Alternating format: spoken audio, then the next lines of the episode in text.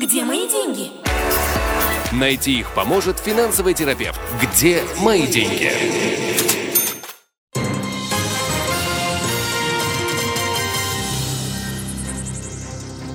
Мы продолжаем этот час без политики. Устраивайтесь поудобнее. Скоро лето. Мы продолжаем планировать наши летние сезоны. И сейчас самое время поговорить про деньги, про экономику, про планирование, стратегию и тактику. В этом нам помогают только специалисты. На этот раз это Игорь Лупинский, финансовый терапевт, финансовый консультант на связь со студией. Игорь, здравствуйте нас.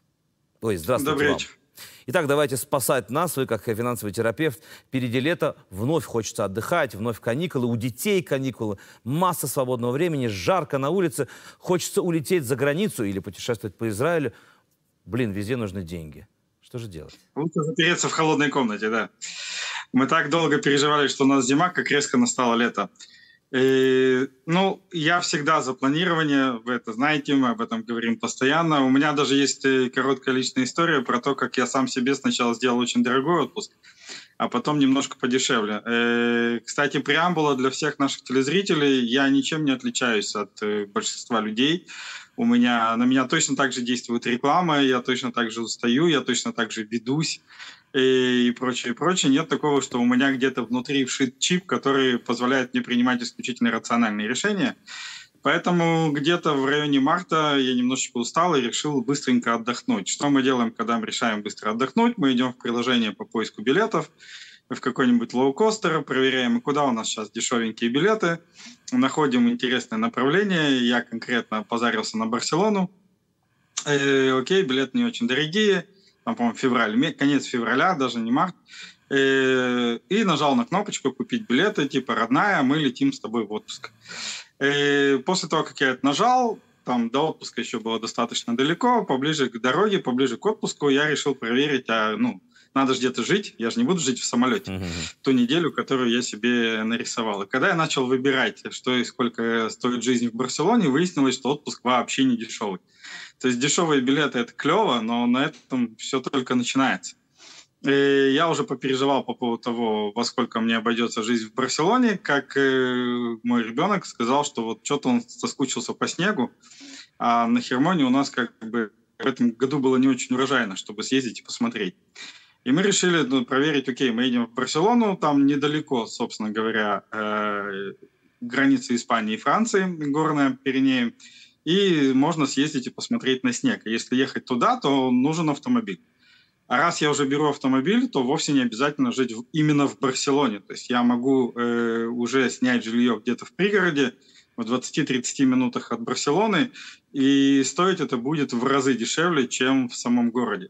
В конечном итоге автомобиль плюс жилье, плюс вся поездка обошлась мне в два раза дешевле, чем жилье в Барселоне на неделю. Поэтому э, планирование это основное, и прежде чем у нас рука рвется на спусковой крючок э, куда-нибудь резко полететь и отдохнуть и вырваться, все-таки стоит посмотреть, во сколько обойдется весь отпуск, во сколько обойдется инфраструктура, а именно жилье, а возможно потребуется автомобиль, а возможно еще все вокруг, потому что если вы с ребенком, э, то скорее всего вы просто так на улицу не выйдете и прочее, прочее, прочее. И билеты, то, то, на что мы смотрим в первую очередь на билеты, чаще всего оказываются наименьшим расходом из всего отпуска. Да, это очень важно, то, что вы говорите. Ну и первая, мне кажется, дилемма для всех, кто еще не запланировал себе отпуск или путешествие в Израиле или за границей, это решить, в Израиле или за границей. Потому что, с одной стороны, конечно, хочется посещать новые страны, путешествовать. Ну, как вы рассказали по- своем примере, это крайне дорого, иногда бывает невыгодно и сопряжено со всеми разными обстоятельствами и нюансами. Но вы знаете ценовую политику, мы все знаем, что в Израиле э, не просто тоже и довольно дорого отдыхать, гостиницы дорогие. С другой стороны, как вы думаете, как разрешить эту бесконечную дилемму отдохнуть в Израиле или за рубежом?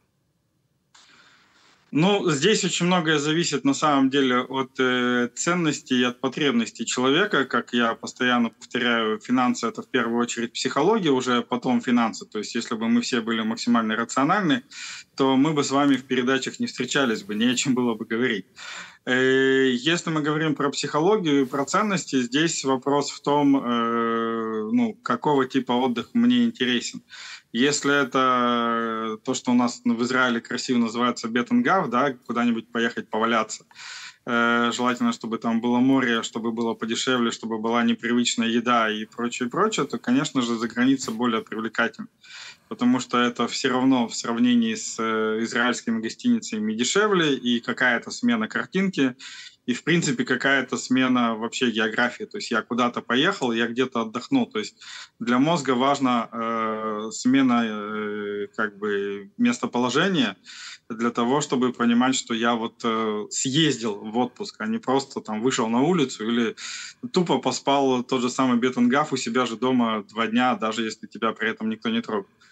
Если же наши зрители предпочитают более активный отдых, э, где скажем так, э, в жилье проводится меньше времени, а больше времени в каких-то там походах, поездках, путешествиях и прочее, прочее, то для тех, кто не перевернул Израиль вдоль и поперек и наизнанку, э, я думаю, что у нас внутри страны есть огромное количество мест, в которых стоит побывать, которые, ну, как бы дешевле и доступнее, потому что к ним не надо лететь. И в этом прелесть Израиля, что на очень маленькой территории есть огромное количество достопримечательностей, сделанных в том числе и э, человеческими руками, иногда в память о членах семьи или в память о памятных э, событиях в государстве и прочее, прочее. Поэтому те, кто не исследовал все наши парки и не, не, не походил на экскурсии там, э, в различных местах, там, начиная от, э, э, скажем так, э,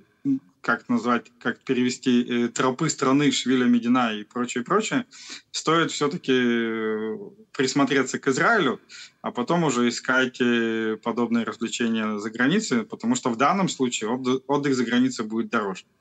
Хорошо, но это очевидно. Давайте поговорим. Ну, мы решили все-таки лететь за границу, хочется посмотреть на другие страны, а как они там живут, отдохнуть от нашей страны тоже на самом деле. Очевидно, э, валюта, так называемая, э, где ее менять? В Израиле заранее или там? Я имею в виду менять шекели на доллары, на евро, брать с собой много наличных или платить все визой? Бесконечные вопросы, у вас ответы. Я не рекомендую брать с собой большое количество наличных. Во-первых, никто не отменял карманников, а мы в Израиле очень расслаблены, ну очень. То есть если э, поспрашивать жителей других стран, то Э, мы с точки зрения там, э, карманного, мелкого и уличного воровства расслаблены по максимуму. Э, поэтому огромное количество наличных я брать с собой не рекомендую. Это старые привычки. Естественно, такой базовый объем, типа условно там 200-300 евро или долларов, должны быть с собой на всякий пожарный случай, что называется. Идеальный инструмент это, естественно, карта. Причем это может быть либо э, кредитная карта, к которой мы привыкли. Единственное, что нужно заранее позаботиться о э, скидках на конвертации, о возможных отсрочках конвертации, если это необходимо, и о дополнительных бонусах за то, что я пользуюсь этой картой за границей и прочее. То есть это нужно проверить, какой клиентский клуб я беру с собой, а не пользоваться там условно самой дорогой картой за границей не предназначенной. Либо, если мы хотим себе выделить э, конечный бюджет некий, то можно купить э, так называемые предоплаченные карты на той же почте, э, либо в долларах, либо в евро-фунт, и взять с собой уже некую фиксированную сумму для того, чтобы сказать, окей, вот это я трачу на отпуск, а больше не нет. Где мои деньги? В описании подкаста вы можете найти больше информации о нашей школе и задать свои вопросы по указанному номеру WhatsApp мессенджера. Детям, как им объяснить, что мы не можем тратить э, за границей так же, как в Израиле, или наоборот, собрать достаточные э, суммы денег? Как вообще объяснить финансовую составляющую любого отдыха или путешествия детям и подросткам? Ну, дети и подростки – это сложный вопрос, особенно подростки, потому что они вытекают из детей, то есть как мы расставили границы в более-менее раннем возрасте, то мы, собственно говоря, имеем уже в подростковом. И здесь практически невозможно дать э, общую рекомендацию, потому что большое количество вводных и нюансов. И, естественно, все сильно зависит от бюджета и от того, ну, зачем мы поехали.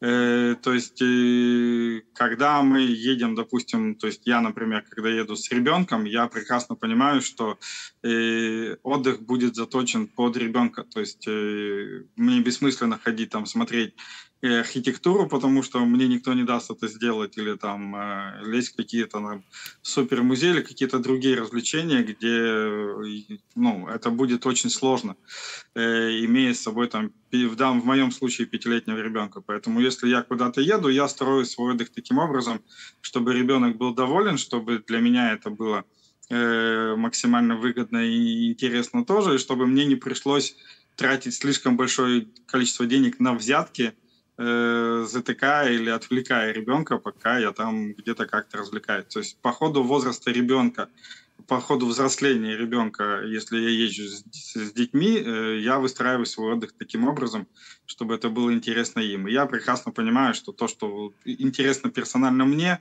скорее всего, что посмотрю лет через 10.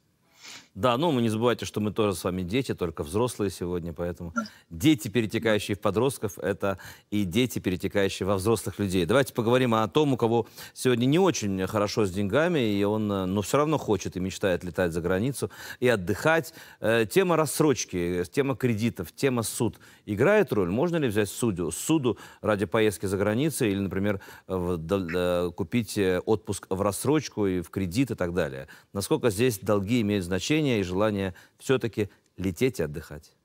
Это очень плохая история, очень плохая история. Есть, э, можно разделить э, все товары на два типа. Товары, которые, ну, в принципе, давайте отвлечемся. Вообще желательно ничего не покупать в кредит, но это идеал, как бы, да.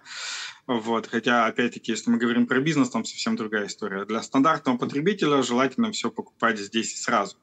И, но, в принципе, я могу товары разделить на две крупные категории. Товары, которые я могу покупать в рассрочку, и товары, которые не могу. Э, в рассрочку можно покупать товары длительного пользования. То есть, условно, я купил там холодильник года на три или там лет на пять, если у меня есть рассрочка на пару лет, это ничего страшного. То есть, как минимум, я, ее, я выплачу этот холодильник до того момента, пока не перестану им пользоваться. Есть товары, которые в рассрочку покупать нельзя принципиально. К ним, ну, в первую очередь относится еда. Я когда-то сказал, что если израильтяне перестанут э, покупать еду в рассрочку, я смогу перефокусироваться на какую-то другую деятельность, слава богу. Но пока этого, к сожалению, не происходит. То есть невозможно есть в долг, невозможно э, сейчас поесть, а проплачивать это завтра, потому что завтра тебе тоже надо будет кушать, а деньги уже эти не появятся. С отдыхом та же самая история. Невозможно отдохнуть э, впрок то есть нет такого, что я съездил отдохнуть, и все, я теперь точно год не буду отдыхать. Такого, потому что я год выплачиваю кредит за эту поездку. Так не работает. Я могу устать там через месяц, через две недели, я могу залететь в какой-то стресс, мне снова надо будет отдыхать, а я не могу, потому что я выплачиваю прошлый отпуск. И в этот момент мой отпуск из радости становится бременем.